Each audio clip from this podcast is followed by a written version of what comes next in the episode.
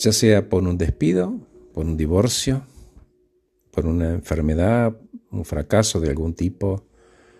Todos en algún momento vimos interrumpidas nuestras historias. Son circunstancias las que nos invitan y a veces obligan a reescribirla una y otra vez. Lo cierto es que si elegimos hacerlo, estamos generando un compromiso con esa reescritura todos los días.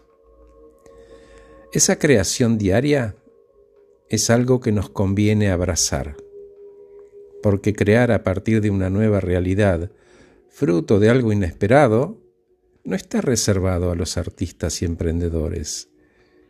Es un estado natural de las personas. La creación diaria es un estado natural de las personas. Algunas son muy hábiles para contar su historia, siempre logrando transmitir esta sensación de logros. ¿Somos acaso esa historia favorita que creemos encanta? ¿O en realidad nos limita? Muchas historias de las personas siguen un mismo patrón, ni más ni menos que el famoso camino del héroe. Voy por la vida, aparece una adversidad, caigo en el pozo, soy consciente que caí, elijo salir, me ocupo, me recupero, crezco, aprendí. Y abrazo completamente ese nuevo yo más fortalecido, que volvió con el regalo del aprendizaje. Y Luisa me dice, H, eso es una utopía, no es tan fácil. Mi historia pesa una tonelada. Luisa está abrigada en el calorcito delicioso de una historia que escribió por décadas, cuyos títulos siempre son los mejores trabajos, con los mejores salarios, con los mejores bienes, que tiene que cuidar y sostener y arrastrar, y hoy de pie en su realidad se enfrenta con esto de revisar su historia, y en sus palabras, H tiene olor feo, no me gusta más. Y agregó, la verdad es que cuanto más la reviso entiendo que lo que sé que necesito es algo más ligero, algo más fácil de mover, algo maleable, que pueda seguir el ritmo, no este ministerio, y le pregunté, ¿y si pudieras ponerle un nombre, cuál sería? Pensé un rato y me dijo como una idea. Eso, algo etéreo, que pueda cambiarse y mejorarse, alejado de la historia. Claro, le digo, soltar la historia. A ver, H, vos me estás diciendo que reemplace lo que debería ser por lo que es. Ah, no sé, Luisa, contestame vos eso. Mm, siento que alguien me está tirando de la alfombra debajo de los pies y tambaleo. Esa historia soy yo. Es mía. Y decime, Luisa, ¿vos crees que vas a desaparecer por haber soltado tu historia? Porque en todo caso, vos comentaste, vos, que sería una idea. El reemplazo, algo lábil, algo fácil, amorosa con vos, ¿no? Lo que pienso mientras te escucho es que las historias me obligan a elegir entre una u otra opción, como ajustarme al guion, que yo misma elijo y escribo. Me secuestro. Bueno, lo que te propongo, Luisa, es que en lugar de quedar atrapada en si eh, somos un éxito o un fracaso, si estamos en lo correcto o estamos equivocados, mejor si asumimos que los dos son posibles y ciertos. De hecho, todas las cosas nuevas nacen de esta manera.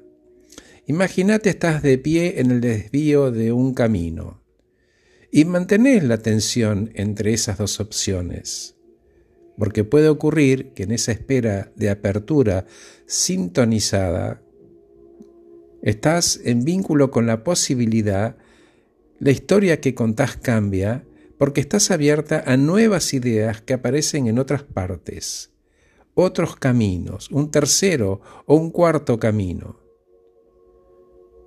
Seguir agregando como un capítulo más en esto que ya no tiene la rigidez de una historia sino lo maleable de una idea, de varios caminos. La pregunta es, ¿para qué construir una identidad rígida?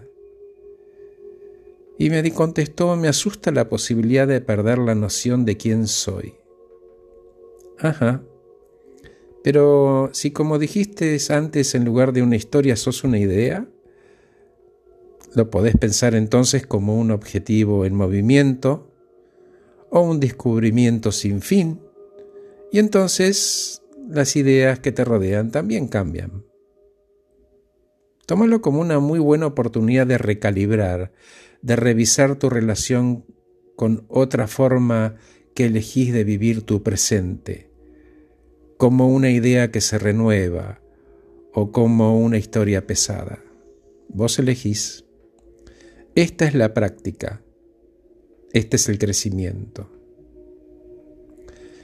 Y Luisa dijo, mm, tengo miedo. Mi historia que tanto me costó. Es cierto, Luisa, te trajo hasta acá. ¿Cómo sería soltarla? No sé, H, el cambio que lo haga otro.